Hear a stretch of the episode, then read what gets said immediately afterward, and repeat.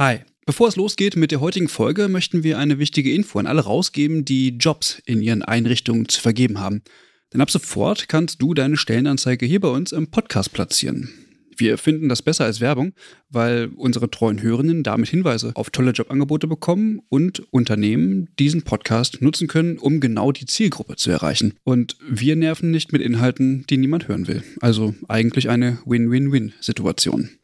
Wenn du also eine Stellenanzeige hast, am besten natürlich für akademisch Pflegende, dann schreib uns eine Mail an hallo@übergabe.de. Übergabe hier mit UE.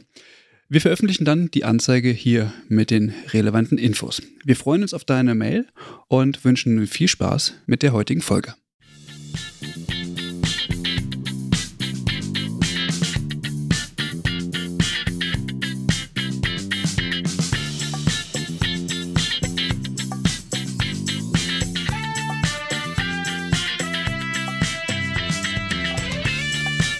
Hallo und herzlich willkommen zu einer neuen Folge des Übergabe-Podcasts.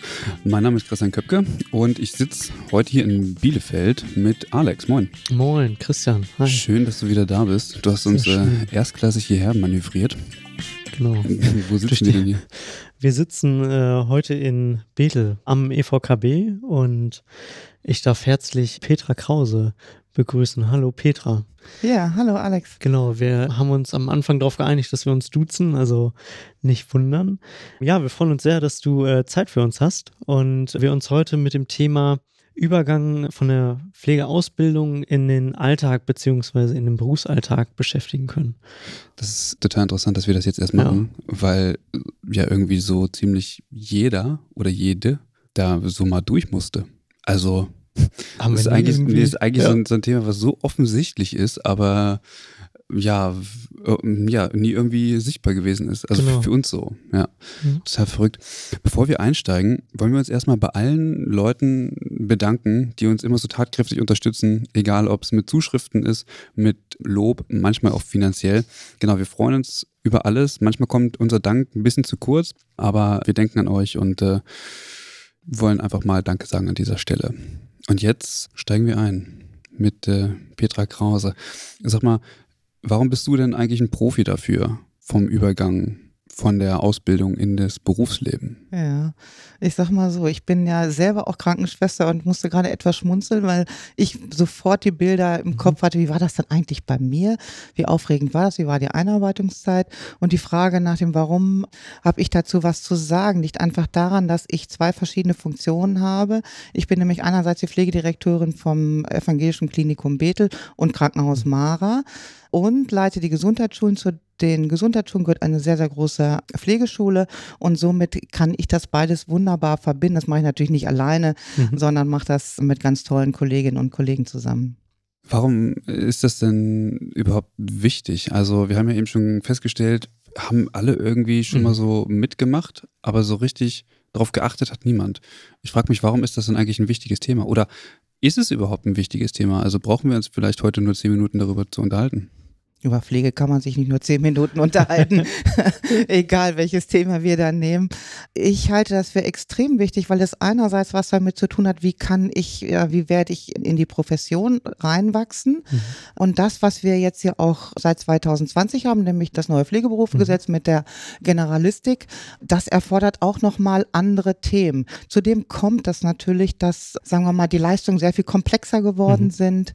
Wir sind ja in so einer Dauerkrise, kann man ja schon bald sagen, nicht nur in unserem Beruf, sondern im Gesundheitswesen im Allgemeinen. Und von daher finde ich dieses Achtsamsein und strukturierte Prozesse auch dazu haben, wie meistens ja junge Menschen mhm. in die Profession reinkommen, in, in, in das Standing reinkommen, extrem wichtig. Ja.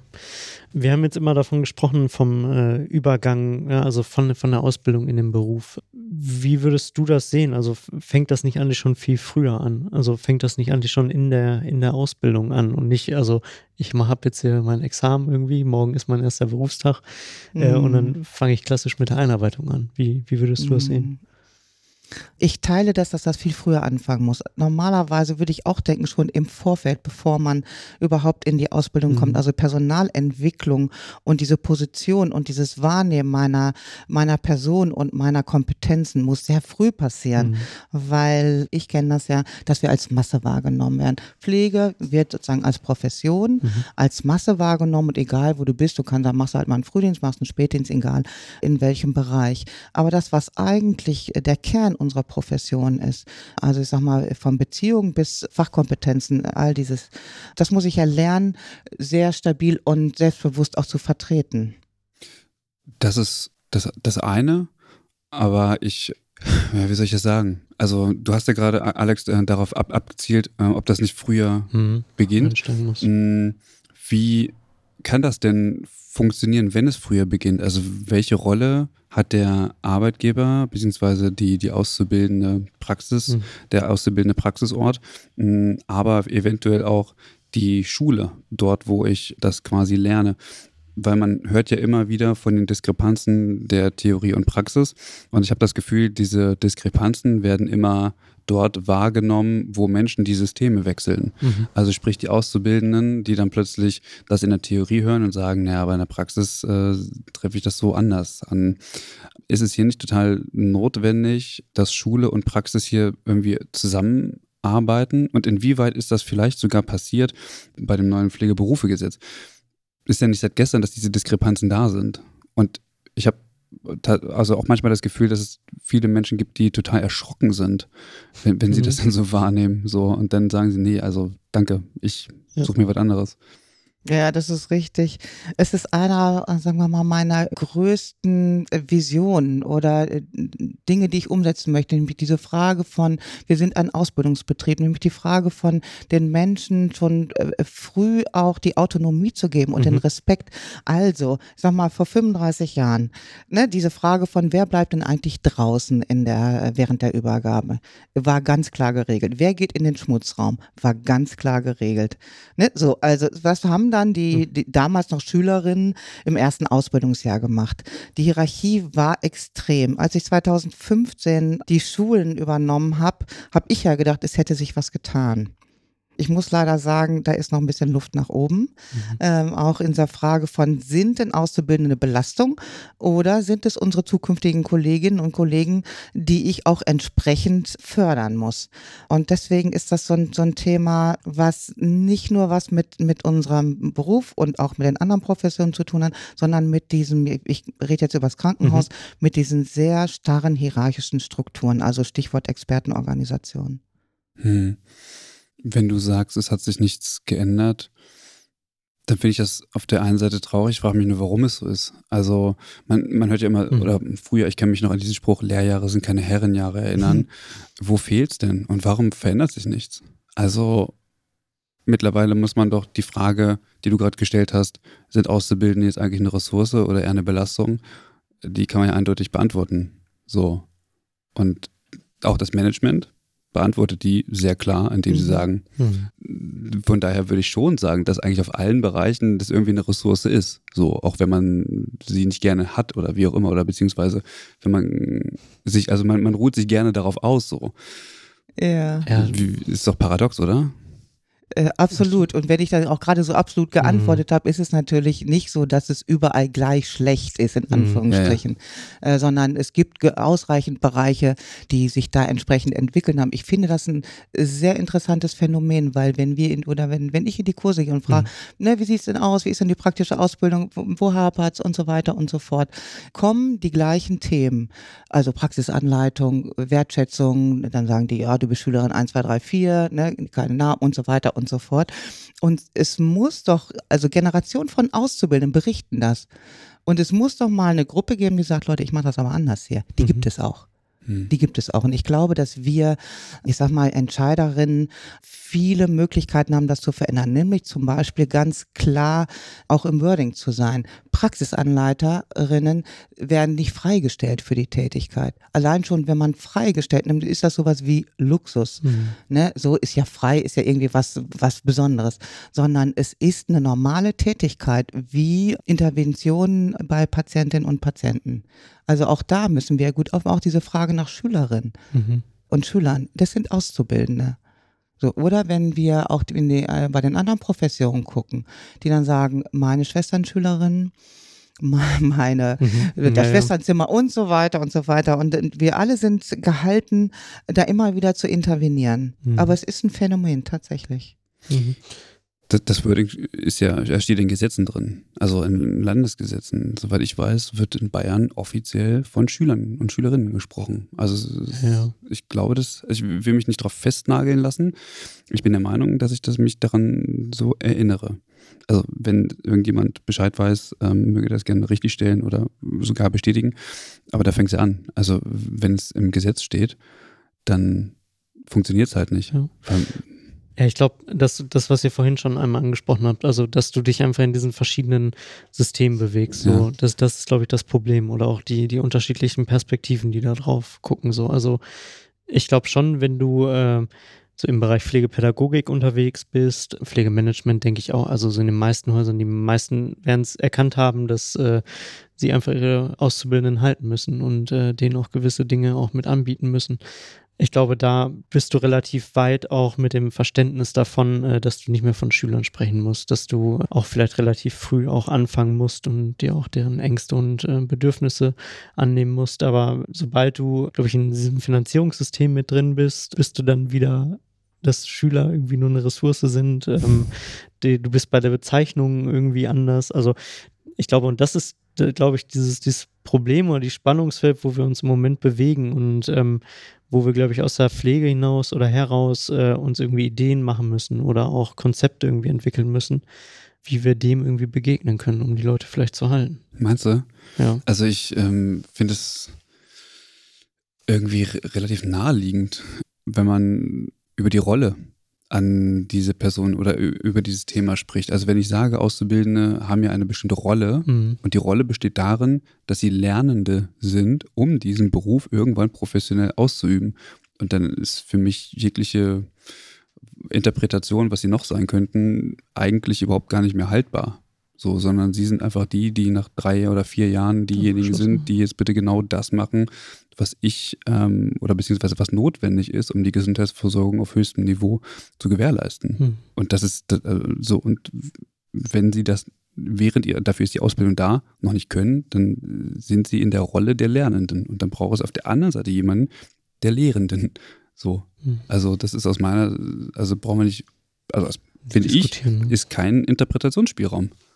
Ja, das ist wohl richtig, aber wir haben es ja mit einem weiteren Phänomen zu tun, nämlich mit diesem Thema der unterschiedlichen Generationen und das, was, ähm, ich bin nun Babyboomer, das, was wir definieren, ne, Leben um zu arbeiten und die Veränderung, die ja zu Recht da ist, mhm. die spüren wir in der Auseinandersetzung oder erleben wir in der Auseinandersetzung von erfahrenen Kolleginnen und Kollegen und Auszubildenden, die sich klar abgrenzen können, was ich sehr bewundere und Erfahrene häufig sagen, also bei uns war das aber früher anders. Also was zum Beispiel wird bewertet? Wird bewertet, dass ich flexibel bin und oft einspringen kann. Ach, ich hänge da noch was dran. Wird bewertet, dass ich schnell loslaufe und Kaffee koche. Ich sage das extra mal so ein bisschen mhm. äh, auch in diese Richtung, weil das ist das zusätzliche Phänomen, mit dem wir hier zu tun haben, weil Krankenhaus und Dienen und dieses mhm. Ganze mhm. und Pflege und wir haben äh, früher den Dienstplan zusammen in der WG am Küchentisch gemacht, ne, solche Sachen. Wir sind zusammen in Urlaub gefahren. Das war ja sehr viel durchlässiger. Und wenn ich dann immer so diese Pauschalsachen höre, ach, die sind ja gar nicht mehr bereit, die sind ja gar nicht mehr leistungsfähig, mhm. ne, so, dann äh, komme ich da sehr schnell, sagen wir mal, an so eine Emotionalisierung des Prozesses, um nicht zu sagen, ich werde dann sauer, äh, weil ich dann auch sage, Leute, ihr seid eigentlich nur, nein, ihr seid doch froh, dass wir es mit Menschen jetzt zu tun haben, die sich so abgrenzen können und die brennen für den Beruf, aber auch mhm. sagen, okay, bis 14 Uhr, Leute, dann ist gut. Mhm. Ist genau richtig. Mhm. Und das ist aber ein Phänomen, den wir in den, äh, mit dem wir zu tun haben. Okay. Und welche Wege gehen dann die, die Pflegeschulen oder auch die, äh, vielmehr die Pflegepädagogen, um das zu unter, unterstützen, beziehungsweise eigentlich die, die Auszubildenden zu bestärken, also dass sie sich ein dickes Fell aufbauen oder die, die Situation auch irgendwie reflektieren können und sagen können, okay, also jetzt, äh, ne, das, das ist jetzt nicht irgendwie die Aufgabe, die ich übernehmen muss, sondern ich sollte vielleicht das und das lieber machen.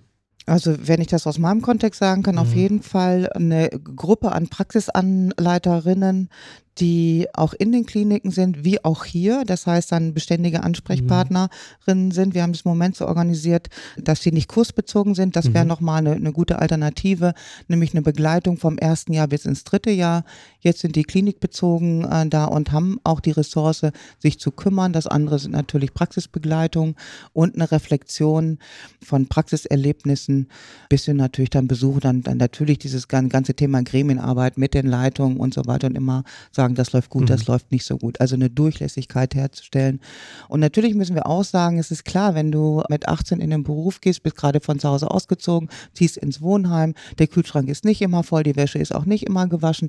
Also es muss, muss ja auch eine andere Begleitung geben, nämlich ins Leben zu kommen und ähm, Selbstbewusstsein zu entwickeln für sich selber, aber natürlich auch für den Beruf. Welche pädagogischen Konzepte gibt es denn oder gibt es überhaupt pädagogische Konzepte für diesen Übergang? Quasi von der Ausbildung ins Berufsleben. Hm. Ja, also da haben wir solche Konzepte wie ein Trainee-Programm. Mhm. Das heißt, dass unsere neuen Kolleginnen und Kollegen in einer Gruppe klinikbezogen, also sagen wir mal fachbereichsbezogen, schon etwas größere Einheiten Psychiatrie, jetzt beispielsweise, aber auch Kinderzentrum oder wir bauen jetzt gerade was auf in dem Bereich Intensiv, mhm. ähm, auch für, für beide Einheiten, die dann in der Praxis auf bestimmten Stationen eingesetzt sind, Mentorinnen haben, mhm. um fachliche Themen und persönliche Themen besprechen zu können und ganz regelmäßige äh, Fortbildungen, Reflexionseinheiten dann wöchentlich, wöchentlich haben oder eben auch monatlich. Und dann je nachdem, wie sie sich entscheiden, geht es eben auch weiter. Was mich nochmal interessieren würde, äh, weil du da am Anfang so nachgefragt hast, nochmal, ob es Konzepte gibt für diesen Übergang von Schule in Ausbildung. Welche wären das, beziehungsweise welche Wege geht ihr hier bei euch an der Pflegeschule? Hm, das ist zum Beispiel eine sehr enge Begleitung, also sehr mhm. individualisiert über Kursleitung. Das ist aber auch eine seelsorgerische Begleitung.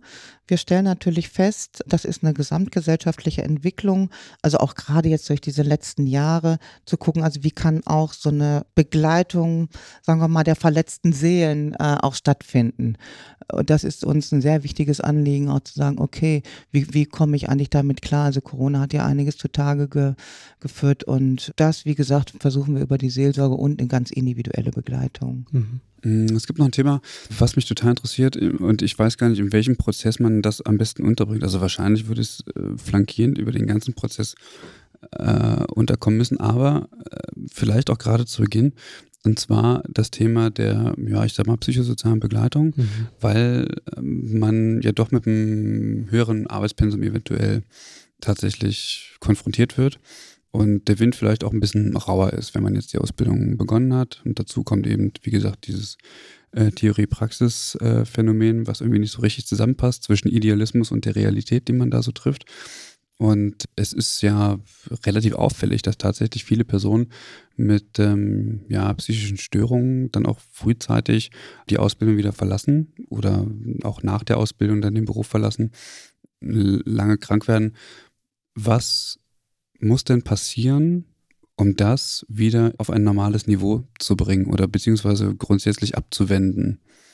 Gerade auch für BerufsanfängerInnen. Ja, die Frage ist ja mal, welche Motivation habe ich in diesen Beruf zu gehen? Mhm. Das ist ja so ein, so ein ureigenes, ich will was mit Menschen machen, das kommt ja so ganz oft und es ist was, was sinnstiftend ist und was nicht zu unterschätzen ist. Also wir, die so lange im Beruf sind, für dieses, mh, hm, naja, wieso geht doch? Aber ich persönlich kann mich zum Beispiel auch an meinen ersten mhm. Tag erinnern, in, äh, das war hier in Mara auf einer inneren Station und ich habe lange Zeit vorher mit Menschen mit Behinderung gearbeitet oder eben auch in der psychiatrischen Klinik als Pflegehelferin Pflegehelferin. Und als allererstes hatte ich zu kämpfen mit dem Geruch der mhm. da auf der, auf der Station war. Als zweites, das war so ein ganz kleiner Dekubitus jetzt aus heutiger Sicht und äh, musste gespült werden. Ich bin erstmal kollabiert. Da hat mhm. mir mein anderer hat gesagt, wir haben da vorne ein Bett frei, leg dich da erstmal hin. So, also das ist, manchmal ist das ja so weg von den Menschen, die das über Jahre machen, aber das zu thematisieren, also das eine ist Geruch, Ekel und das alles. Und wenn wir über die psychische Belastung reden, dann reden wir darüber, dass wir es ja mit äh, Patientinnen und Patienten zu tun haben, die ja alle in Krisen sind möglicherweise mhm. jung und erkrankt, todbringende, früher todbringende Erkrankungen haben oder auch in der Psychiatrie, wo es so eine Nähe gibt, manchmal auch von dem eigenen Erleben. Und aus meiner Sicht muss das immer begleitet werden in Reflexionsrunden auf den Stationen ich habe letztens mit einer Auszubildenden gesprochen, die hat gesagt, du, man hat mich, das war eine Situation, da wir waren schlecht besetzt und so weiter. Erster Einsatz, bei einem Sterbenden dabei zu sein. Das macht ja keiner gerne zu sagen, also mhm. jetzt macht es mal. Und äh, aber es war auch nicht gut nachgedacht, würde ich jetzt mal heute also im Nachhinein sagen. Sagen, also was passiert dann eigentlich? Viele sagen dann, okay, ich kann drüber reden, ich mache das stabil, aber viele auch nicht. Und da kannst du, äh, mir glaube ich zum Beispiel dieses Seminar Umgang mit Tod und Sterben, das macht nicht so viel Sinn, das im dritten Ausbildungsjahr zu machen. Das muss früher passieren, weil du weißt, in welche Situation Menschen kommen können, in den Kliniken, in den Altenheimen, im ambulanten Dienst. Ja, das ist das eine. Was ich aber auch meine, ist tatsächlich die hohe Arbeitslast, mhm. Ähm, mhm. weil wenig Kompensationsmöglichkeiten im Privaten eventuell vorhanden sind, weil einfach keine Zeit mehr ist, weil man einfach vielleicht viel zu erschöpft ist, oben abends, was weiß ich, zum Rhönrad fahren zu gehen oder was auch immer, also oder sich mit der Freundin zu treffen oder, sondern man ist in dieser Abhängigkeitsposition, gerade als Auszubildende, mhm. Auszubildende. Äh, man springt ein und äh, man ist aber eigentlich irgendwie am Limit. Und man mag das natürlich gar nicht so richtig sagen. Und das führt dann quasi zur Dekompensation. Und äh, was muss passieren oder was muss man oder kann man Auszubildenden in diesem Fall mitgeben, tatsächlich zu sagen, nee, hier ist jetzt Schluss, Leute. Ich mache 100 Prozent genauso wie ich angestellt bin, ja, und nicht 120 Prozent wie ihr alle. Also euer, wenn, wenn, wenn ihr sagt, ich bin nicht leistungsfähig, dann, dann heißt das, ich kann keine 120 Prozent leisten, so, weil ihr das irgendwie tagtäglich macht. Ich nehm, will mir an euch kein Beispiel nehmen, sorry. Da hilft doch nur Auszubildenden, also mal das Selbstbewusstsein mhm. mitzugeben, immer hinter den Auszubildenden zu stehen. Also auch aus Schule, wenn dann, hey, der ist, ne, was ist das hier für ein Auszubildender und so weiter und zu sagen, pass mal, dann setzen wir uns mal zusammen und dann gucken wir mal, was tatsächlich bei euch auf der Station gewesen ist. Mhm. Und zwar gemeinsam. Also ich meine, die, die Kolleginnen und Kollegen vor Ort, die machen das ja nicht, um die Auszubildenden zu ärgern, hoffe ich zumindest nicht. Aber nein, so ist es natürlich nicht, sondern sie machen das auch mhm. in ihrer eigenen Hilflosigkeit. Und da hilft nur stabilisieren und vor oder hinter den, je nachdem, mhm. wie man das sieht, hinter den Auszubildenden äh, auch zu stehen. Ähm, aber ich will noch mal ein anderes Phänomen dazu sagen. Also ich bin, wie gesagt, eine große Freundin von Interessenvertretung und so, äh, mhm. egal ob jetzt Gewerkschaft, Mitarbeitervertretung und so weiter und so fort, äh, Pflegekammer. Aber wir stehen jetzt gerade vor einer Wahl Jugendauszubildendenvertretung. Wir haben hier über 700 Auszubildende aus den fünf Schulen. So, wie viele haben sich aufstellen lassen? Eine Person, du zeigst okay. einen Daumen. Mhm. Eine Person. Ja, ähm, woran liegt's? Ja, genau. Ja, ist eine Hypothese, also mhm. hypothetische Frage. Ich kann die nicht beantworten. Wir haben viel informiert. Liegt es vielleicht auch daran zu sagen, ach, okay, ich kann vielleicht doch nichts ändern. Ach, vielleicht liegt es daran, äh, ich gucke erstmal auf mich mhm. selber, dass ich durchkomme. Mhm. Äh, und ich habe keine Zeit, mich mhm. da noch um, um äh, die Belange von den anderen Auszubildenden zu kümmern. Nicht mitgestalten, vielleicht auch nicht zu erkennen, welche Chance das mhm. ist. Vielleicht so ein bisschen so eine Müdigkeit, kann ich mir auch vorstellen. Ähm, ich bedauere das sehr und wir werden trotzdem wählen lassen, so, ja. ähm, weil es wichtig ist, das nicht auszusetzen. Und vielleicht können wir darüber was erreichen, aber äh, das mal auch zu diesem Thema, wie, was entwickelt sich auch gemeinsam mit den Auszubildenden und wie können wir die denn äh, stabilisieren? Mhm. Mhm. Finde ich total interessant. Ähm, was mich da in diesem Zusammenhang interessiert, wann wird denn über so berufspolitische Aspekte mhm. in der Ausbildung gesprochen? Also, das hängt ja wahrscheinlich unmittelbar miteinander zusammen. Also, ist jetzt meine Idee dazu. das wäre gut, ne? Ja. Auf jeden Fall. Natürlich ist das ein Thema äh, während der Ausbildung. Wann denn? Im dritten, äh, im dritten Ausbildungsjahr oder am ersten? Äh, nee, noch nicht im ersten. Ne, ich ah, finde, ja, ja. genau, da gehört es halt hin. Weil wenn, ich sag mal, wenn Absolut. ich im dritten Ausbildungsjahr bin ja, so und ich mache irgendwie, ich bin kurz ne? vom Examen irgendwie, dann habe ich mhm. andere Probleme, als irgendwie Wahlkampf zu machen und mich mit dem Betriebsverfassungsgesetz auseinanderzusetzen. Auf jeden Fall. Auf jeden Fall. ja, das eine ist diese Frage nach äh, Jugendausbildungsvertretung und steht für euch ein oder wir brauchen euch auch, um die Themen weiterzuentwickeln und ihr müsst präsent sein und wir unterstützen das ja in, in jeglicher Form. Das andere ist aber zu erkennen, wie wichtig das ist, äh, die Profession weiterzuentwickeln.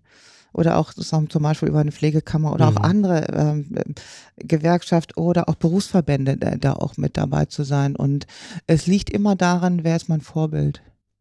Also. Gibt es denn schon eine Jugendauszubildendenvertretung? Ich, sag ja, wir haben jetzt, die Wahl ist in, äh, in zwei Wochen. Dann hätte sein können, dass es schon eine bestehende gibt. Ja, es gab eine. Okay. Also wir haben die, die ganzen Jahre immer auch, ne, waren auch drei, mhm. manchmal sogar vier ja. äh, Teilnehmende. Jetzt das letzte Mal, den konnten wir nicht starten, weil es keine äh, Leute gab, die sich das vorstellen konnten. Jetzt starten haben mhm. wir wieder versucht, weil wir mhm. versucht haben, also wann, wann macht denn das eigentlich auch Sinn? Es macht keinen Sinn, wenn ich jetzt gerade erst einsteige oder eben im dritten Jahr, da sagen mhm. alle, oh, Hilfe, ich muss naja, Examen klar. machen, ne? Und wir starten jetzt weiter. Also es hat einen Zeitraum gegeben, da konnten wir nicht, hatten wir keine. Also ich, ich, ich frage da deswegen so nach, mhm. Alex kannst gleich, ich, weil, weil ich auch in der JAV gewesen bin. Ich habe das als mhm. sehr, sehr wichtig äh, empfunden. Und ich wurde, also ich hatte natürlich KollegInnen, die auch im Betriebsrat organisiert gewesen sind. Und darüber habe ich dann Informationen mhm. erhalten und so weiter. Auch gar nicht über die Schule, muss man dazu sagen. Mhm. Sondern tatsächlich über meinen Praxisbezug. Und äh, es gab äh, auch keine.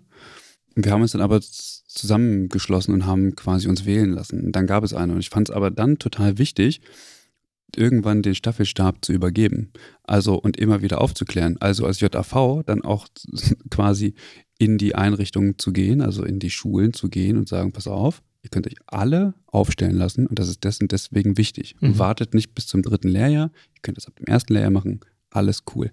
So, also deswegen ist es total wichtig, wenn man schon vorher eine hat, dass die ihre Informationspflicht, ihre Informationsaufgabe äh, total ernst nimmt, um diesen Staffelstab irgendwann zu übergeben. Weil wenn das zusammenbricht, dann ist mhm. aus. Aber da, genau, gerade da hast du aber einen wichtigen Punkt eigentlich angesprochen. Also, dass du in der Praxis Kolleginnen hattest, Kollegen hattest, die äh, wie soll ich sagen, äh, die die irgendwie Orientierung gegeben haben, ne? wo du äh, auch irgendwie wusstest, so, also du kannst diesen Weg gehen, ne? das, das ist vielleicht auch nochmal ein Thema, was wichtig ist so für die Ausbildung und das ist ja auch der Punkt, den du vorhin auch schon mal angesprochen hattest, also gerade über dieses Trainee-Programm, dass ihr versucht, einfach äh, Leute irgendwie einen gewissen Einblick geben zu können, wo es dann nochmal erfahrene Kollegen irgendwie gibt oder Kolleginnen, die äh, jemanden dann an die Hand nehmen, so und ähm, ich glaube, das ist so irgendwie mit das Wichtigste in dem ganzen äh, Thema, oder? Also, und dass man das dann versucht, irgendwie professionell zu gestalten. Das ist insofern total wichtig, weil man lernt, wie der Laden funktioniert, ja. in dem man da arbeitet und wie das System funktioniert. Also das ist ja, also man ist irgendwie Angestellter, Angestellte mm, und arbeitet halt in diesem System. Und ich finde, wenn man diese Einblicke hat, wie so Personalwirtschaft funktioniert mhm. und wie eventuell Entscheidungen getroffen werden von einer Geschäftsführung und man sich gleichzeitig mit seinem Beruf auseinandersetzt, dann hat man eine umfassende Kenntnis darüber, wie der Beruf funktioniert, also wie die ganzen Zusammenhänge sind. Es hat gar nichts damit mhm. zu tun, irgendwie gegen die Geschäftsführung zu sein oder irgendwie sowas, sondern es geht darum, tatsächlich auf der einen Seite natürlich für seine Rechte einzustehen, die man halt hat. Das ist das Erste aber gleichzeitig eventuell auch neue Modelle auszuhandeln, neue Arbeitszeitmodelle. Ja, mhm. weil, wie du es gerade sagst, Petra, da kommen Menschen, die haben einen anderen Anspruch an Arbeit, die sehen Arbeit etwas anders. So. Und wir haben aber Strukturen, die kommen von einer Generation davor. Und wenn es niemanden gibt, der versucht, diese Strukturen zu verändern, und der Geschäftsführer, Geschäftsführerin hat kein Interesse daran, das zu verändern. Warum sollte er? Läuft doch ganz gut. Dann braucht es diese, diese Personen und, und diese Rollen, die das in Frage stellen und das tatsächlich auch umstürzen. Also. Aber jetzt haben wir dich ja in der. Ja, es tut mir leid. Also, ja, was, was, das betrifft, so, ah, das geht mein Herz ein bisschen. Genau, Berufspolitik. Auf. Ja.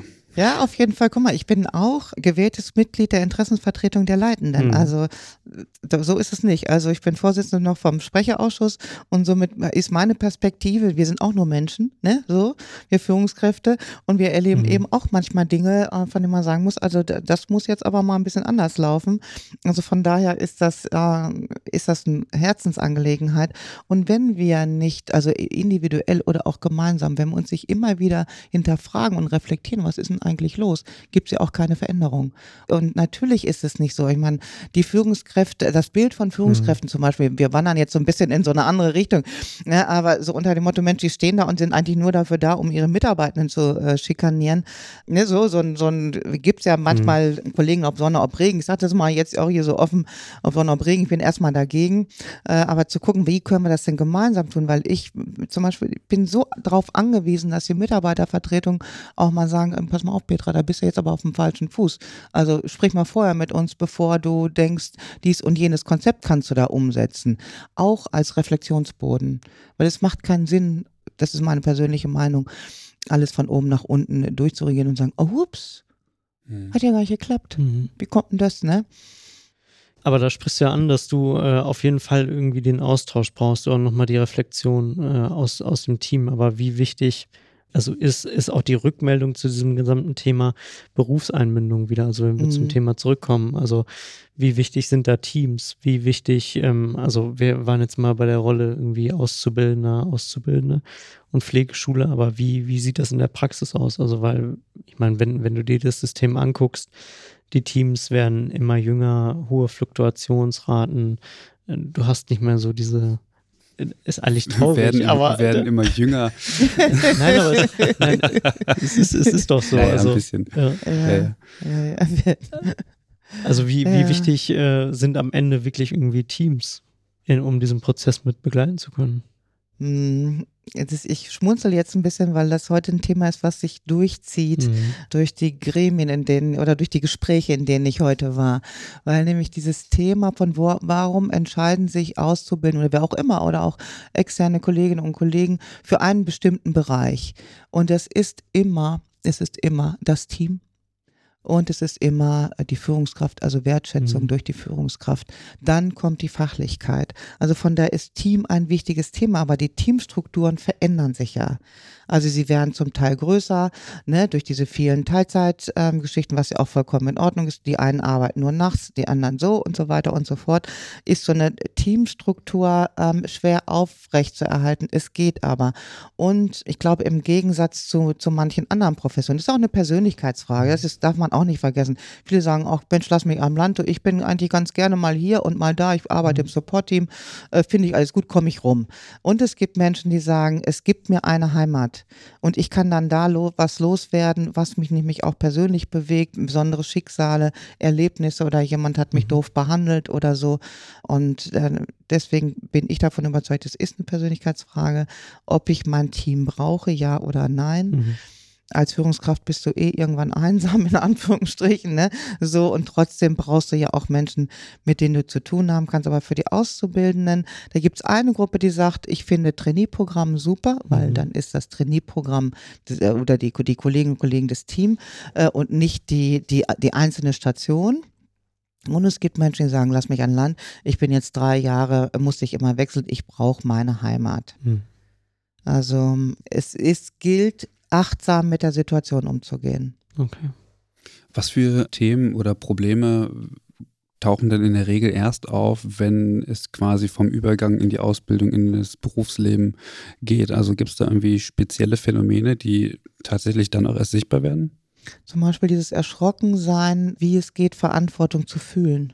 Mhm dann tatsächlich in Situationen zu sein, was weiß ich, ich gehe in die Nacht, selbst wenn meine Kollegin ähm, ähm, schon länger da ist, aber dieses Erleben, oh, jetzt bin ich geprüft, jetzt habe ich mein Examen mhm. und jetzt kommt der Arzt auf mich zu oder wer auch immer, die Angehörigen und jetzt denke ich nicht nur über die Verantwortung nach, sondern ich habe sie auch. Das, mhm. ist, ein, das ist ein Phänomen. Und das braucht auch seine Zeit und das braucht auch viel Sprechen. Wie kann man das denn vorher trainieren? Ja, natürlich gibt es die Modelle von Ausbildungsstationen mhm. oder Schülerinnen, Auszubildende leiten eine Station. Aber ich glaube, es gibt einen Teil, den man, dann kann man immer mehr Aufgaben geben und begleiten und auch lassen, mhm. auch mal machen lassen, nicht äh, alles kontrollieren, sondern das Gefühl geben, äh, auch die Sicherheit zu haben. Und natürlich, wenn äh, die Menschen dann examiniert sind, nicht gleich die Erwartung so hoch setzen. Ist das ein Punkt, den ihr bei euch im äh, Trainee-System äh, auch nochmal fokussiert oder auch nochmal ein bisschen anders behandelt oder da auch gewisse Antworten drauf habt? Ja, die Frage nach der Rollenfindung mhm. zum Beispiel. Und die Frage von, für meinen Fachbereich, das kann ich in der Ausbildung alles gar nicht lernen. Das wissen alle, die hier am Tisch sitzen, dass sie irgendwann diese hohe Fachlichkeit, die wir benötigen für die einzelnen Bereiche, lernst du halt auch erst in, dem, in der Praxis selber, die Feinheiten. Und das gehört auch mit dazu, eine Sicherheit zu erlangen, einmal in der Fachlichkeit, in der fachlichen Kompetenz und gleichzeitig eine Rollenfindung. Wie ist denn das eigentlich, wenn du jetzt den, den Frühdienst machst, noch mit einer erfahrenen Kollegin mhm. und du nimmst den Auszubildenden mit, ne? Also so, wie, wie funktioniert das? Okay. Wir haben ja auch viele Auszubildende, die äh, den Podcast hören. Was, was würdest du den Auszubildenden an die Hand nehmen? Also wenn, wenn sie sich vielleicht gerade so äh, in ihren Examensvorbereitungen befinden und eigentlich so an diesem diesem Sprung sind oder an diesem Übergang mhm. von äh, ich gehe jetzt in eine professionelle Pflegerolle, worauf sie vielleicht nochmal besonders achten sollen oder was würdest du ihnen empfehlen? Also erstmal ist doch super, dass so viele Auszubildende äh, euer Produkt auch anhören. Also das finde ich erst schon mal klasse, mhm. ne? weil das heißt ja, ich beschäftige mich auch mit den ganzen Themen und meine Empfehlung ist, seid selbstbewusst. Also ihr seid diejenigen, die gebraucht werden. Ähm, und das könnt ihr auch ruhig zeigen. So, und in diesem Übergang, es ist ja hart, also die Examenszeit, das muss man jetzt mal sagen, ist ja wirklich, diese drei Monate sind eine extrem harte Zeit, vor allem, weil du nicht weißt, was ist eigentlich mit der ersten Prüfung, habe ich die geschafft und so weiter, die ganze Aufregung, die da noch mit dazukommt. Und äh, kann ich auch nur sagen, schließt euch zusammen. Also guckt, dass, dass ihr miteinander übt und dass, dass ihr aufeinander achtet, das finde ich auch wichtig. Und holt euch Hilfe. Also geht doch auch in die Schule oder geht zum Praxisanleiter und sagt, oh Mann, oh Mann, oh Mann, ich weiß jetzt gar nicht, kannst du mir nochmal bei diesem Thema helfen? Und das nicht für sich machen und so die Angst so aufbauen. Vor allen Dingen ist die Botschaft, Leute, ihr seid diejenigen, die die Stellen aussuchen. Mhm. Dieser Übergang äh, in das Berufsleben mh, hm, scheint ja also ein Prozess zu sein. Und du als Pflegedirektorin muss ich jetzt natürlich auch in, insofern fragen, naja, wenn wir jetzt herausgefunden haben, das ist tatsächlich ein Thema, was die Praxis betrifft, inwieweit hat das Auswirkungen auf die Praxisentwicklung, Schrägstrich Pflegeentwicklung oder insgesamt äh, Strategieentwicklung äh, ja, im Rahmen der Pflege? Mhm. Ja, da sind wir bei diesem Thema lebenslanges Lernen, da sind wir bei dem Thema Praxisanleitung mhm. ist selbstverständlich und erfolgt nicht in einer Freistellung, sondern ist Normalität. Äh, da sind wir bei dem Thema natürlich Theorie-Praxistransfer, da sind wir aber auch äh, bei dem Thema Pflegewissenschaft mehr zu implementieren, um zu sagen, okay, das gehört mit zur Profession dazu. Mhm. Äh, Body of Knowledge und dieses Ganze und es ist aus meiner Sicht nicht zu trennen sondern wenn wir uns in Richtung Medizinstudierenden, sagen wir mal, da mal gucken, Lehre am Bett, also solche Selbstverständlichkeiten. Und da müssen wir uns doch auch hinentwickeln um zu sagen, es ist auch Normalität. Und warum ist es denn so, dass wenn wir, sagen wir mal, in Anführungsstrichen so schlaue Stunden haben, sagen, okay, es gibt bestimmte fachliche Themen, die kommen in regelmäßigen äh, Abständen, Sonnenclub und so weiter. Und warum muss man das denn trennen von den Auszubildenden? Das kann man doch, können Examinierte und Auszubildende doch gleich besuchen. Es ist eine Veränderung der Haltungsfrage. Aus hm. meiner Sicht. Kann man das so mit allen Auszubildenden machen? Also ich frage halt, weil man gerade im Journal Club ja eventuell mit Fragen behaftet ist, die Auszubildende eventuell gar nicht verstehen oder auch nachvollziehen können. Also hat ja nur auch ein höheres äh, wissenschaftliches Niveau. Kommt natürlich darauf an, was es für Auszubildende sind. Aber hemmt es nicht eher so den mhm. Prozess? Also ist natürlich auf der einen Seite gut, sie einzubeziehen, aber es muss ja eine Möglichkeit geben, ihnen auch äh, das, das Gefühl zu geben, okay, du arbeitest hier mit. Und auch wenn du das irgendwie nicht alles verstehst. Also wie kann man das machen? Das ist ja schon eher fortgeschritten. Ja, das stimmt. Das ist was für Fortgeschrittene. Es kann nur auf freiwilliger Basis sein. Also wenn man sonst sagt, man macht eine Gruppenanleitung oder man macht mhm. äh, Auszubildenden äh, Treffen äh, pro Klinik, um, um zu gucken, okay, wie geht's euch eigentlich, können, können diese Sachen äh, nur freiwillig sein. Aber es geht mir darum, dass sie nicht ausgeschlossen sind. Und ich traue Auszubildenden extrem viel zu. Mhm. Ne? Also die, die kommen ja aus unterschiedlichen Kontexten. Viele sagen ja auch, okay, ich mache das, weil mein Abi nicht gut genug ist, um mhm. Medizin zu studieren oder Psychologie. Und selbst wenn es so ist, äh, Ne, und die, die gehen dann hinterher und, und äh, studieren Medizin. Sag ich immer, sind es äh, trotzdem die besseren Ärzte, weil sie einen anderen Prozess schon durchlebt haben. Mhm. Das ist meine Haltung zu diesem Thema. Nicht ausschließen, nicht zu denken, oh, mhm. nee, komm, also du musst jetzt erstmal die drei Jahre, sondern wenn Menschen Interesse haben und ich bin davon überzeugt, dass du relativ schnell aus den, den Kursen herausfindest, wer hat die Kompetenz, wer hat das Potenzial, da auch weiterzugehen. Und rein aus Interesse zu sagen, okay, ähm, ich höre mir das jetzt mal an oder ich gebe auch ein Beispiel oder ich sage die Perspektive von Auszubildenden. Hm. Geht um Zutrauen. Ja, also ich glaube, das, ist schon wichtig, also was, was du beschreibst oder dass, dass du äh, das auch öffnen musst einfach, aber ja, ich glaube, also wie Christian schon sagt, ne, aus der Erfahrung raus, also es ist schon schwer allein, glaube ich, die, die Leute, die es an dich erreichen soll, zu motivieren, dass sie da hinkommen. So, und da sind wir wieder bei diesem Gap irgendwie, Praxis ja. und Theorie, ne? Wie, wie kann man das zusammenbringen? Ja, ähm, ja.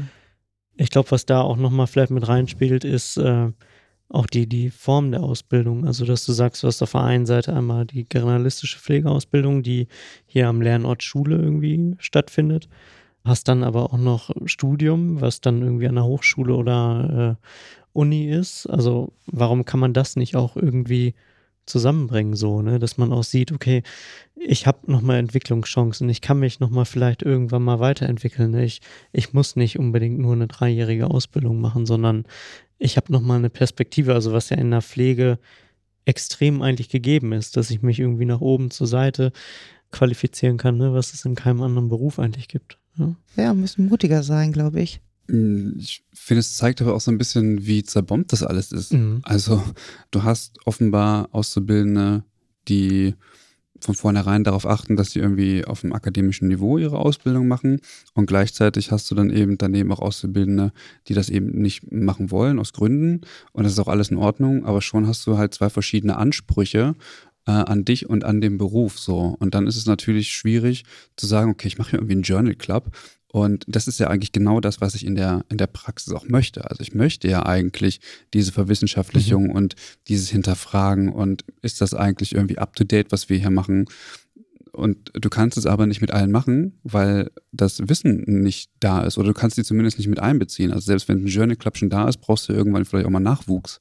Mhm. Also es ist total schwierig, dann in, in so einer zerklüfteten Welt vielleicht tatsächlich auch solche Strukturen aufzubauen, oder? Absolut, absolut. Also das hört sich dann auch immer so leicht an, ne? weil ich so, mhm. oh, das müsste man so oder so machen. Das ist ein richtig, richtig weiter Weg, mhm. weil diese Frage, du hast das ja gerade auch super gut beschrieben. Es gibt Menschen, die sind von vornherein, sagen sie, okay, ich gehe einen anderen Weg. Manche wollen vielleicht, können aber auch nicht. Mhm. Äh, das muss man auch sagen. Und äh, es heißt immer die Pflege, also als, als eine Gruppe, das sind wir aber nicht. Wir sind so differenziert. Und es, wir kommen aus diesem System, alle machen alles und alle können mhm. alles. Und der Frühdienst hat mal wieder oder der Spätdienst. Und das ist aber nicht so. Und das wisst ihr, das weiß ich auch. Das ist je nachdem, äh, wer da gerade ist, mit welchen Kompetenzen, mit welchen, ne, und so weiter. Läuft der Dienst so oder läuft so? Und ich hab, bin aber auch eine große Freundin dessen zu sagen, okay, warum haben wir nicht auch andere Bildungsketten? Mhm. Also was ist da daran so schlimm? Wir hatten jetzt nach der Berufe und dann Tag der Ausbildung danach, da habe ich zwei junge Frauen getroffen, die brannten so für die Pflege. Das war aber klar, dass sie ein Handicap haben, ne, so dass es nicht funktionieren würde, die dreijährige Ausbildung zu zu machen und trotzdem zu gucken, also über welchen Weg wäre denn das möglich, dann auch andere Tätigkeiten mhm. zu machen, weil die so gebrannt haben, das war, ich war so beeindruckt davon äh, und, äh, und trotzdem wusste ich ja, okay, das macht überhaupt keinen Sinn, in die dreijährige Ausbildung mhm. zu gehen. Und das zu lernen, also es gibt keine, ähm, es gibt nicht die besseren Akademiker, es gibt nicht ne, die, die schlechteren, die, die vielleicht ohne Ausbildung andere pflegerische Tätigkeiten mhm. machen. Und das ist, das ist ein ganz langer Prozess. Das sind wir gar nicht gewohnt. Dinge zu hinterfragen und Dinge anders zu machen. So sieht's aus. das hört man total oft, ne? Mhm. Ich würde aber mittlerweile widersprechen. Okay. Wir sind oder die Pflege ist nicht gut darin. Aber, mhm. aber wir wissen auch, dass Veränderung ja vorhanden ist und täglich stattfindet. Und ich glaube, es braucht lange, lange Zeiträume, um zu erkennen, dass eine Veränderung stattgefunden hat. Also du hast es vorhin beschrieben und du auch. Es gibt mh, mittlerweile Personen, die sagen, nö, 100% arbeiten ist voll okay, genau. warum soll ich 120%? Oder ich will nur ja. halbtags arbeiten, für mich auch okay. Also sprich der, der, der Blick auf Arbeit und wie man vielleicht sein Geld äh, verdienen möchte, ist heutzutage ein anderer. Mm, oder auch was man für sich selber haben möchte. Also im Sinne von, was möchte ich aus dem Beruf mitnehmen? Welche Karriere möchte hm. ich da eventuell auch machen? Ähm, es ist halt nicht mehr so, du machst eine Ausbildung und ähm, bist jetzt 30 Jahre in dem Beruf. Auch das Thema, also warum wir eigentlich heute hier sind. So. Also ich meine, du könntest ja auch einfach sagen, du bildest aus und dann ähm, geh in die Praxis, äh, ne, mach dein eigenes Ding, äh, genau, äh, wär glücklich genau. da. Aber also man setzt sich ja trotzdem hin und macht sich Gedanken. Also wie kann ich, kann ich die Übergänge gut gestalten? Ne? Wie kann ich ähm, Leute vielleicht abholen? Wie kann ich ähm, also ich meine, ihr macht euch Gedanken, ne? Also dass ihr, dass ihr sagt, ihr habt ein Trainee-Konzept irgendwie, ihr wollt äh, irgendwie auf strategischer Ebene auch gucken, dass ihr die, die Dinge oder das Thema irgendwie zusammenbringt oder äh, da auch nochmal behandelt oder euch damit auseinandersetzt. Also ich meine, das sind ja alles Anlässe irgendwie, äh, die dafür sprechen. So. Mhm, genau. Also sag mir mal, wo war denn jetzt der Widerspruch? Nee, der, der, ähm, der, der Widerspruch insofern, es wird, ich will, ich will das nicht so zulassen und so stehen lassen, weil ich glaube, ja. dass mittlerweile extrem viele tatsächlich da sind und sagen, nö, ich mach das so nicht. Also ich glaube, die Veränderung ist da und mittlerweile notwendiger denn je. Ich glaube, die einzigen, die nicht ähm, imstande sind, sich zu verändern, sind wahrscheinlich die, die ein gewisses Zeit oder ein bestimmtes Datum überschritten haben, um das mal ein bisschen böse darzustellen. Ich glaube, dass total viele mittlerweile den Mut haben, also dass eine Generation gekommen ist, die den Mut hat, zu sagen, nö, will ich so nicht machen. Und ich bin irgendwie Auszubildender, ich bin hier zum Lernen. Ich bin irgendwie nicht hier, um meine Zeit abzusitzen und äh, einspringen, nö, mache ich auch nicht. Also ich glaube, dass mittlerweile die, die, die Veränderung in dem Beruf derart Einzug gehalten hat, die daraus resultiert, dass man sein Leben grundsätzlich anders führen möchte. Also es geht nicht mehr darum, einen Job zu haben, um sein Leben zu führen, sondern man, man hat jetzt sozusagen ein Leben und man schaut, wie kann der Job zu diesem Leben passen.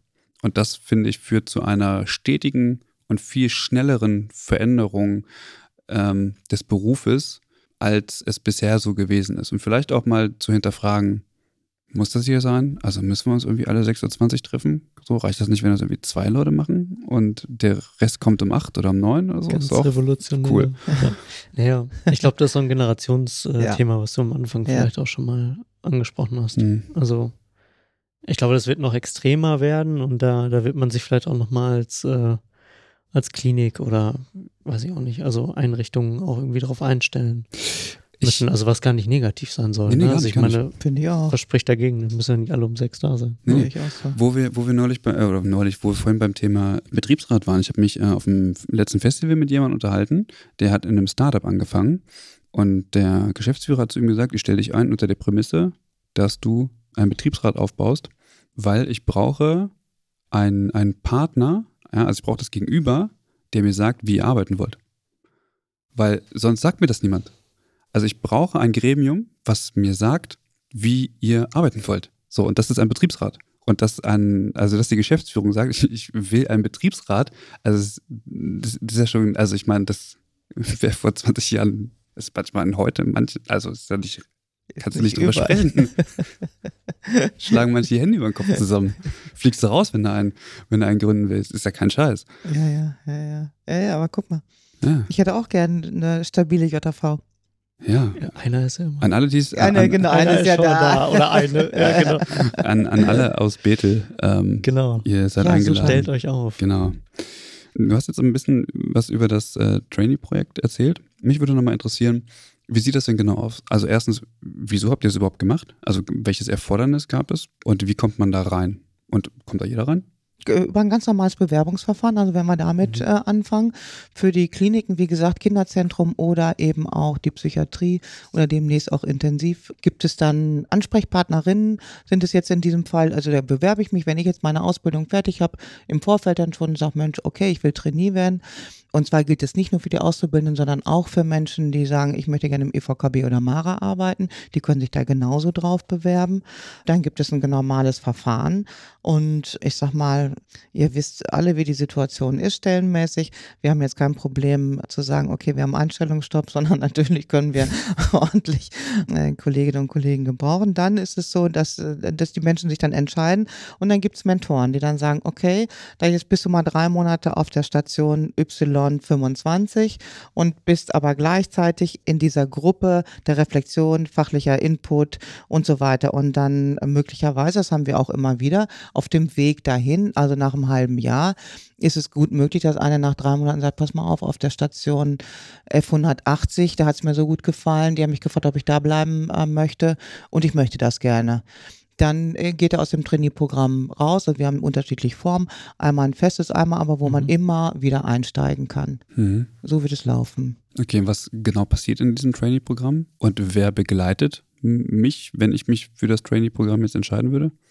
Zum Beispiel Kolleginnen aus der äh, Pflegeentwicklung, also in, in der psychiatrischen Klinik. Mhm. Äh, da wäre es dann, klar, der Plan ist auch demnächst mit Praxisanleitungen das auch zu machen oder eben auch äh, eine Führungskraft oder jemand, der sagt, pass mal auf, das ist irgendwie mein Ding, ich möchte das gerne. Mhm. Also eine feste Ansprechpartnerin eben auch für die Zeit zu mhm. haben. Es ist ja neben dem, dass es natürlich was ganz Besonderes ist, also vor allen Dingen auch diesen fachlichen Input immer zu haben. Mhm. Das ist halt für Menschen, die dann überlegen, überlegen wir jetzt gerade weiter, die von vornherein nach der Ausbildung in ein festes Team gehen. Mhm. Warum machen wir es denn nicht modular? Also warum unterscheiden wir zwischen Trainee und Menschen, die äh, direkt auf eine Station gehen? Mhm. Da kann man auch ganz andere Konzepte noch fahren. Also das haben wir jetzt äh, im Moment festgestellt. Es ist aber sehr begehrt, mhm. weil es diesen Freiraum gibt. Okay. Kriegen die Trainees dann auch nochmal so eine Art, äh, weiß nicht, extra Auftrag, Aufgabe, äh, Wobei, die haben, haben nicht unbedingt auch ein Studium, ne? Die sind, Nein. Äh, also ist egal, ne? Ist egal, okay. ist egal. Ja. Spannend. Ja, ja, ja, sondern das ist eher eine Möglichkeit, sag mal, der besonderen Einarbeitung, mhm. so würde ich es nennen, okay. und, und der persönlichen Ent Weiterentwicklung, so oder so. Also wir haben ja jetzt auch, sagen wir mal, einige Bewerbungen gehabt, die ja ursprünglich aus dem Bereich Altenhilfe gekommen sind, zum Beispiel im Kinderzentrum die dann gesagt haben, Leute, ich bin jetzt irgendwie 40, mhm. jetzt will ich mal gucken, wenn nicht jetzt, wann dann. Äh, und dann müssen natürlich ganz andere Themen ähm, noch gelehrt werden oder äh, gemeinsam entwickelt werden. Also so, das hat auch was damit zu tun. Und sie äh, werden, sie gewinnen eine Gruppe dazu. Mhm. Ah, du bist auch Trainee. Ah ja, okay. Mhm, okay. Mhm, wir treffen uns nächste Woche Donnerstag, ja, so, ne? Mhm. Mhm. Konntet ihr das schon mal evaluieren? Ja, die sind, ich sag mal, ich kann jetzt keine konkreten Zahlen nennen. Das, äh, mhm. das was, was wir besprechen, ist immer erstens, es ist kein Problem da, die Stellen nachzubesetzen. Zweitens ist dieses Thema, ich fühle mich fachlich sicherer als sonst, wird positiv bewertet. Mhm. Und wenn wir darüber reden, dass einige Menschen relativ früh auch wieder das Haus verlassen, mhm. ne? also diese Frage nach der Bindung, dann sind es nicht die Kolleginnen und Kollegen, die in dem Trainierprogramm sind mhm. sondern die äh, Kolleginnen, die äh, auf den Stationen das eben erleben, was wir nicht haben wollen. Mhm. Jetzt muss ich natürlich kritisch nachfragen. Natürlich. Weil, also, ja gut, ich kenne das, äh, ich kenne solche Verträge. Wenn du jetzt jedes Trainee-Programm machst, mhm. dann musst du aber drei Jahre bleiben. Also die bleiben dann tatsächlich nicht drei Jahre, weil das äh, vertraglich so ist, sondern aus freien Stücken aus freien Stücken. Ich meine, arbeitsrechtlich ist das nicht zu halten, will ich nur mal das sagen. Das ist richtig, das ist richtig, aber das ist ja nicht allen, also ja vielen, also es gibt Arbeitgeber, denen ist es egal. Ob das arbeitsrechtlich zu halten ist oder nicht? Solange es keinen gibt, Kein den das stört. Also ich habe damit Erfahrung gemacht, deswegen okay. weiß ich, dass das existiert. Ja, ja, okay. Ja, ich kann es mir vorstellen. Nein, das ist bei uns nicht. Also mhm. warum sollten wir das mhm. machen? Also ist auch diese Frage nach den befristeten Verträgen oder so. Ich sag mal ganz ehrlich, also wer heute noch befristete Verträge rausgibt, der hat irgendwas, zumindest im Klinikkontext, nicht verstanden. Mhm. Das muss man sagen. Also unsere Auszubildenden zum Beispiel haben auch keine Probezeit, wenn die, mhm. äh, wenn die in, der, in, den Kliniken übernommen werden. Aber mhm. die sind ja schon drei Jahre da, also naja, müssen wir sie ja kennengelernt haben inzwischen. aber sagt ihr, eine neue ja, Rolle. Ja, aber sagt ihr dann auch Leuten, du, das klappt mit uns nicht? Natürlich. Und wie funktioniert das dann? Also ich meine, ähm, die haben keine Probezeit, haben keine und die kriegen dann wahrscheinlich einfach keinen Vertrag. So, oder? Ganz, ganz genau. Aber ich will es mal so sagen, in so einem Haus und in dem Kontext von Bethel mit so vielen Möglichkeiten, ja. Eingliederungshilfe, äh, Altenhilfe äh, und also alles, was dazugehört. Ich persönlich denke, wenn du die drei Jahre, wenn du da ein Examen machst, nach den drei Jahren. Sonst hätte man schon in den drei Jahren sagen müssen, pass mal auf, äh, ich glaube, wir passen nicht so gut zusammen. Ne? Mhm. Ne? So.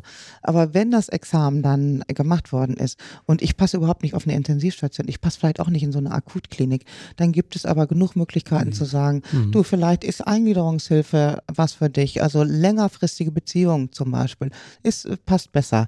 Also das ist der Vorteil. Das ist, gehört zu meinen Grundhaltungen. Wenn jemand die drei Jahre gemacht hat und das Examen geschafft hat, dann gibt es in dem in unserer Profession immer auch eine Stelle. Mhm. Ja. Habt ihr auch ähm, akademisch Pflegende ähm, quasi in der, also in der Ausbildung? Jetzt sprichst du einen ganz wunden Punkt bei mir an. Das tut mir leid. Haben wir auch. Ja. ja. das ist schon auch so. Aber wir hinken da ein bisschen hinterher. Wir hatten einen gemeinsamen Studiengang hier mit der privaten Hochschule und kooperieren auch mit der FH Bielefeld. Aber das könnte besser sein. Mhm. Und es ist auch immer eine Frage, welche Antworten haben wir in mhm. der Praxis. Mhm. Ich frage deswegen, mm, weil ja auch während der Ausbildungszeit die Möglichkeit gibt, mit so Mentoring-Programmen quasi diese mhm. Personen auch zu begleiten. Habt ihr da irgendwie was weiß ich nicht, installiert oder irgendwie so dran gedacht, um Personen zum Beispiel bei Hausarbeiten oder bei Abschlussarbeiten entsprechend zu begleiten? Ja, das haben wir, also vor allen Dingen in, diesem, in dieser Frage von Pflegeentwicklung mhm. oder eben Menschen, die ihren Bachelor gemacht haben. Es ist wenig strukturiert. Wir sind Lehrkrankenhaus der Fachhochschule der Diakonie und lernen gerade, was das heißt, Lehrkrankenhaus zu sein, in, in dem Bereich eben auch Begleitung von Bachelorarbeiten und so weiter. Oder auch, ähm, Mensch, du, wie kriege ich das alles unter einen Hut? Ich möchte möchte gerne noch weiter reduzieren oder was können wir eigentlich auch noch, welche Themen brauchen wir und was können wir noch für dich tun. Aber das ist was, das, hm, wie gesagt, ist so ein bisschen so ein Wunderpunkt, weil ich das gerne anders hätte oder wir auch. Wir, wär, mhm. ich, wir wären gern weiter in dieser Fragestellung. Was muss passieren, damit ihr weiterkommt? Aus meiner Sicht muss zum Beispiel diese große Fachlichkeit, Pflegefachlichkeit auch schon in den Führungsebenen implementiert sein. Mhm. Hm. Das ist, die, also ich formuliere das mal so, die Zeiten sind vorbei, dass jemand, der sagt, okay, ich will managen, bin jetzt hier Führungsgrad, egal welches Fach, das ist aus meiner Sicht falsch, sondern du brauchst eine fachliche Heimat, du musst wissen, wovon äh, die Rede ist, du musst auch noch Spaß haben, das auch weiter zu, äh, zu entwickeln. Das, was wir im Moment da äh, implementieren, ist zum Beispiel auf der auf den anderen eben Masterniveau zu haben, bis hin zur Promotion. Äh, um eben auch die Inhalt, fachlich äh, inhaltlichen Themen weiterzuentwickeln und das, was wir ausmachen, äh, vor allen Dingen auch in den größeren Stationen, aber ähm, auch weitergehen, dass wir stellvertretende Leitungen entweder auf Bachelor, Master-Niveau oder also nicht nur Wissenschaft, sondern auch Pädagogik, also Berufspädagogen mhm. da einsetzen, um genau das weiterzuentwickeln. Mhm. Also klein, klein. Also klein, klein ist es nicht, ist schon ein großer Wurf. Muss ja auch irgendwie alles refinanziert sein. Es ist aber eine Veränderung im Denken. Mhm. Mhm. Ich habe deswegen so viel gefragt und deswegen sind wir eigentlich vom Thema hin, aber um, ich komme jetzt aber äh, zum, zum mhm. Thema zurück. Denn den Personen oder den, den Pflegenden klar zu machen, okay, ist jetzt Pflegewissenschaft, dann ist die mhm. Frage, was ist das denn, was macht denn die Person, äh, ist das so die erste Hürde? Was, Pflegewissenschaft irgendwie, was dann eigentlich so ihre Aufgabe so am Schreibtisch sitzen und was tun. Mm, das ist so das eine. Das führt aber dazu, zumindest in meinem Verständnis, dass plötzlich diese ganze Organisation, beziehungsweise die, dieser eine Beruf innerhalb der Organisation plötzlich zu einer lernenden Berufsgruppe ist oder wird, weil plötzlich Impulse von außen kommen. Mhm. Also da ist mhm. jemand, der kann irgendwie Studien lesen mhm. und bespricht die vielleicht und schaut mal, passen unsere aktuellen Prozesse dazu, das, was wir tun, ist das eigentlich up-to-date und so weiter. Mhm. Und jetzt wäre meine Frage, um wieder von der Berufseinbindung äh, dahin zu kommen, ob nicht das irgendwie auch total den Berufseinstieg erleichtert, mhm. weil plötzlich Auszubildende wissen, ich bin nicht die dümmste Person hier, sondern mhm. wir alle lernen ja. Mhm. So, natürlich lernen die auf einem anderen Niveau und so weiter, aber das, was die wissen, ist irgendwie auch vergänglich. Mhm. Also es ähm, fällt dann vielleicht sogar leichter zu sagen, okay, ich gehe in diese Organisation rein und ich begebe mich weiter auf einen lernenden Weg. Natürlich muss ich erstmal jetzt arbeiten und mein Wissen anwenden, klar, aber es ist nicht fix. Also es kann morgen anders sein. Ähm, kriegt man das irgendwie mit, dass das die Organisation und tatsächlich auch so den Berufseinstieg verändert und bekommt vielleicht sogar Auszubildende dadurch mit, zu sagen, geil, ich mhm. gehe jetzt auf jeden Fall noch studieren, weil ich habe jetzt irgendwie gemerkt, da gibt es noch so viel mehr zu wissen. Oder war die Frage zu groß? nee, aber lass mir einen kleinen Moment Zeit zum Nachdenken. Weil auch ich habe natürlich, während du gefragt hast, habe ich jetzt mehrere Blitze in meinem Kopf gehabt und habe gedacht, okay, wo, wo, wo ist der Weg? Also was ist eigentlich, äh, was ist das Thema? Natürlich ist es so, wenn du für dich einen wissenschaftlichen Background hast, dass du ein anderes Standing hast, in den meisten Fällen natürlich. Die Frage ist doch nur, wie erlebt das die Praxis? Was willst du denn hier? Du hast ja studiert. Ja. So, was soll das? Ich mache das seit 20 Jahren. Genau. Jetzt kommst du um die Ecke und sagst, ich mache das seit 20 Jahren falsch, oder was? Ja, so. also so. Mhm. ja, genau. Christian, du wirst das wahrscheinlich können, aber es gibt genug andere, die dann sagen, nee, ich kann es nicht.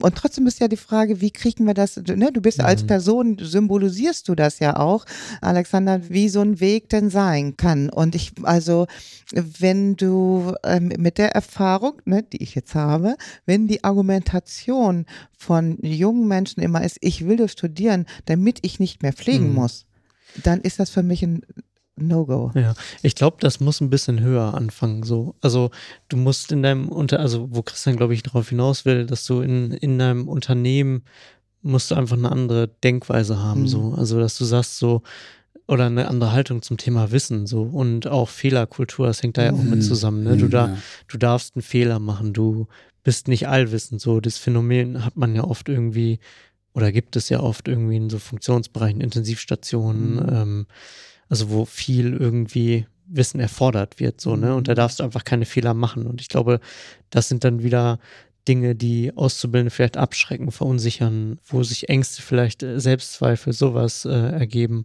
Also nicht mal Auszubildende, eher Berufseinsteiger, sagen wir es mal so, wo, ähm, glaube ich, so die Zusammenarbeit, also korrigiere mich, wenn es falsch ist, aber die Zusammenarbeit mit, mit Pflegewissenschaftler, Pflegeentwicklern, können ja auch Pädagogen sein, so, Mhm. die dann, glaube ich, so eine, so eine Brücke irgendwie schlagen ne? und sagen, hier, ich nehme dich an die Hand. Äh, ist, ist glaube ich, eine ganz andere Denkweise, wie Leitung irgendwie auch funktionieren kann. Also da hängt irgendwie relativ viel dran. Ich hatte gerade nur so im Kopf tatsächlich, also so, so, eine, so, so eine Leichtigkeit von Unternehmen, von Organisationen. Stell dir vor, du gründest ein neues, ein neues Krankenhaus und hast die Möglichkeit, alles neu zu besetzen, dann ist es überhaupt gar keine Frage. Und die Frage kommt auch nicht auf, was machst du denn? Also die Frage kommt auf, aber aus Interesse und nicht, weil ich mich irgendwie degradiert fühle. Und das hast du halt in gewachsenen Strukturen nicht, weil ich arbeite hier seit 30 Jahren, jetzt kommt er oder sie hier an und sagt mir, ich soll das anders machen.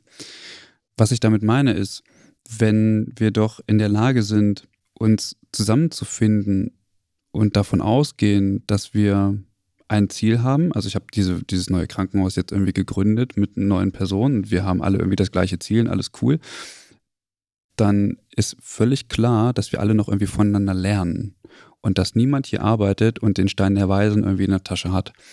Und ich habe das Gefühl, dass genau diese Leichtigkeit, diesen, diesen ähm, großen Strukturen, diesen, dies, diesen schweren Sachen, dass das fehlt, so, weil immer alles Neue in Frage gestellt wird. Und das wird bei, bei neuen Strukturen nie in Frage gestellt. Da wird immer nur geschaut, wie kriegen wir das hin, dass wir dieses Ziel jetzt erreichen. Mhm. Und ich habe das Gefühl, das, das, äh, also korrigier mich, aber irgendwie ist diese Leichtigkeit völlig verloren mit Wissen, so umzugehen und zu sagen, die Auszubildenden kommen, da kommen neue Menschen zu uns in den Beruf rein und die müssen Bringen wir, neues Wissen, ne? die bringen neues Wissen, die bringen neuen Wind und die verändern unsere Arbeitswelt nachhaltig in einer Form, von der wir auch profitieren können. Das wäre super, ich mache mit. Dann wollen wir, also, wir, Wo, genau, wo, ja, ja, wo bauen wir es Nein, denn? das, ja, ja, das, ja, da, hast, da hast du natürlich vollkommen recht, aber Ja. also ja, in einer gewisser, gewissen Weise, also da kannst du, glaube ich, als Leitung oder als äh, Pflegedirektorin noch viel besser irgendwie drauf antworten. So. Also, dass man das einfach als Vision vielleicht nimmt und sagt so, also da, da möchte ich hin mit allen Interventionen, die ich irgendwie aufbaue, Mhm. mit allen Projekten, die ich mache. hm. Das ist also wärbar. Mhm. Das ist ein schönes, also das mit der Vision finde ich total Mhm. gut. Ähm, das Interessante ist, dass diese Vision ja schon vorhanden ist. Also Ja, ja. Auszubildende gehen ja mit dieser Vision in die Praxis. Mhm. Dinge, also die lernen ja geile Dinge und sagen, morgen ist soweit, morgen kann ich endlich alles umkrempeln, wenn sie nicht schon während der Ausbildung schon desillusioniert worden sind. Mhm. Okay, aber grundsätzlich hast du erstmal Bock irgendwie, so weißt jetzt irgendwie Mhm. ganz viel und jetzt, jetzt komme ich und hab richtig Bock. Ja, auf Praxisebene. Genau. Ja. Aber dann kommt irgendwie jemand, der hier 30 Jahre arbeitet und sagt, vergiss es. Also den Zahn kann, kann ich sofort ziehen. Ja, dann ist die Motivation, also weißt du? Ja, ja, ja, so. klar. Und diese, also das ist ja da. Es ist ja da. Nur die, die, die, der Gegenpart, also der Ausbildung, habe ich das Gefühl, nimmt es nicht auf oder, Mhm. oder, oder nicht überall, will jetzt nicht alle über einen Kamm scheren, aber ist meine Beobachtung, dass das häufig ausbleibt, diesen Drive aufzunehmen. Mm. Also so ein, so ein, so ein Professionalisierungsschwung, ähm, sagen wir mal so, man spricht ja davon alle 30 Jahre, Hm. ne, kommt der nächste Schritt in der Professionalisierung. Und wenn wir jetzt uns vor Augen führen, dass 1971, da war ich elf Jahre alt, das erste deutschsprachige Pflegebuch ne, von Liliane Juchli rausgekommen ist, dann ist das ja noch gar nicht so lange. Also diese Frage von Wissensanhäufung zum Beispiel. Ne, oder wie gehe ich denn mit neuem Wissen um? Oder ist das irgendwie vollkommen klar, dass alle äh, Kompressionsstrümpfe ankriegen und äh, geeist und geföhnt werden? Also, ne, so, also das ist noch nicht so lange. Und dann muss es Leute geben, die, so wie ihr das auch sagt, die mit der Leichtigkeit, in, in der Form von Normalität damit umgehen können. Ich, ähm, ich befürchte nur, also es wird zum Teil ein bisschen dauern, es sei denn, wir bauen andere Strukturen auf. Wir haben zum Beispiel mal diese Situation so gemacht, dass wir eine äh, Young Nurses Station aufgebaut haben, weil wir genau das festgestellt haben in diesem Bereich, dass wir, äh, die unterhalten sich Montag früh nicht über den Tatort, der gestern Abend gekommen ist. Also, ne, gucke ich vielleicht, gucke ich auch nicht mehr, aber, aber so in der Art. Also es gab so wenig Gemeinsamkeiten. Ähm, und dann die Frage, wie kriegt man so eine Leichtigkeit dahin? Was braucht ihr eigentlich auch an neuen Dienstformen? Wir haben Mhm. zum Beispiel relativ schnell eine neue Dienstform eingeführt, 5 bis 21 Uhr, wo sozusagen so viel Administration angelaufen ist. Da wäre wär ich als Führungskraft, hätte, hätte ich gedacht, oh, kriege ich niemals durch, ne? Müssen ja so oft. Aber das war so eine eigene Idee, ähm, um, um bestimmte Aufgaben, Medikament zu stellen und so weiter. Äh, Und dann ist ähm, im klassischen Sinne der Mann zu Hause, das Kind wird versorgt und ich gehe dann nochmal arbeiten. So, solche Dinge haben wir gemacht. Aber es braucht noch, es braucht, es braucht aber auch Menschen, die begeistern können und die nicht aufgeben. Ja, die Auch nicht das- aufgeben. Die nicht aufgeben. Ja. Ja, ehrlich. Ja, du hast das mit Juchli jetzt angesprochen. Mhm. Zur gleichen Zeit kamen die ersten Computer auf. ähm, hier liegt ein Computer neben mir, der ist so Mhm. groß wie meine Handfläche, der ist leistungsfähiger als der erste Computer 1970 oder Mhm. 73 oder wie auch immer. Der war so groß wie dieses Zimmer hier. Also es gibt Bereiche, wo wir offenbar Dinge in sehr kurzer Zeit Mhm. sehr viel, sehr gut weiterentwickeln können. Und offenbar ist das Gesundheitssystem keiner dieser Dinge. Genau. ich glaube, es ist nicht der gute Raum für Entwicklung, nein. War überspitzt. Ja. Ähm, aber ich glaube, das ist nochmal ein Thema, was wir äh, gut in einer anderen, anderen Folge auch nochmal diskutieren können. Ja, ja. Ja, Petra, dann ähm, muss ich natürlich jetzt fragen, was wir vergessen haben. Gibt es noch was, was du mit uns auf den Weg geben willst oder Genau. irgendein Thema ansprechen, äh, was nicht zur Sprache gekommen ist? Na, ich meine, es war ja sehr komplex, es hat mir auch sehr viel Spaß gemacht, aber die Botschaft ist wirklich die Leichtigkeit und die Botschaft ist Mut und nicht aufgeben. Also, weil ich finde, wir haben mit so vielen Menschen zu tun, die sozusagen dieses, diesen Frust so in sich reingefressen haben, zu sagen, okay, ach, ich kann eh nichts ändern. Ja, natürlich können wir was ändern. Zum Beispiel durch solche Formate, zum Beispiel durch, durch neue Konzepte, zum Beispiel äh, junge Auszubildende zu stärken und, und, äh, und, und unsere Profession da auch hinzubringen, wo sie hingehört äh, äh, und so weiter. Also das, ist, das klingt immer so ein bisschen pathetisch, aber das ist was, was von meinem Herzen herkommt, ähm, weil es möglich ist. Ja, vielen Dank. Vielen Dank. Ja, ich danke euch, hat mir sehr viel Freude Gerne. bereitet. Alex, hast du noch ein paar letzte Worte? Ich glaube, Letzte, das hört sich auch hart, das, Letzte das genau, hört sich hart an. danke. Keine Also- letzten Worte. genau, zur Professionalisierung. Nein, ähm, ja, also wir werden auf jeden Fall ähm, die Themen, die wir besprochen haben, in den Shownotes verlinken. Und ähm, ja, ich glaube, wir haben, glaube ich, alles gesagt soweit. Ja, und äh, ich glaube, wir sind auch offen für, für, für Nachrichten, wenn Ja. jemand seine Konzepte irgendwie mal ähm, schildern möchte oder wenn er einfach gute Genau. Erfahrungen gemacht hat. Also ich finde, es sind ja Dinge, ähm, über die man sprechen kann. So, es können PflegedirektorInnen oder SchulleiterInnen sein, also so im Sinne von tu Gutes und sprich darüber, aber es darf eben auch eine sehr gute Erfahrung sein mit irgendeinem Konzept. Ähm, und das werden wir teilen, weil es, weiß ich nicht, die anderen sollten es ruhig erfahren, was funktioniert. Genau, damit äh, sind wir am Ende. Vielen Dank, Petra. Vielen Dank, Alex. Genau, vielen Dank, Christian. Danke an alle Hörenden. Und ähm, dann hören wir uns beim nächsten Mal. Macht's gut. Tschüss. Tschüss. Tschüss.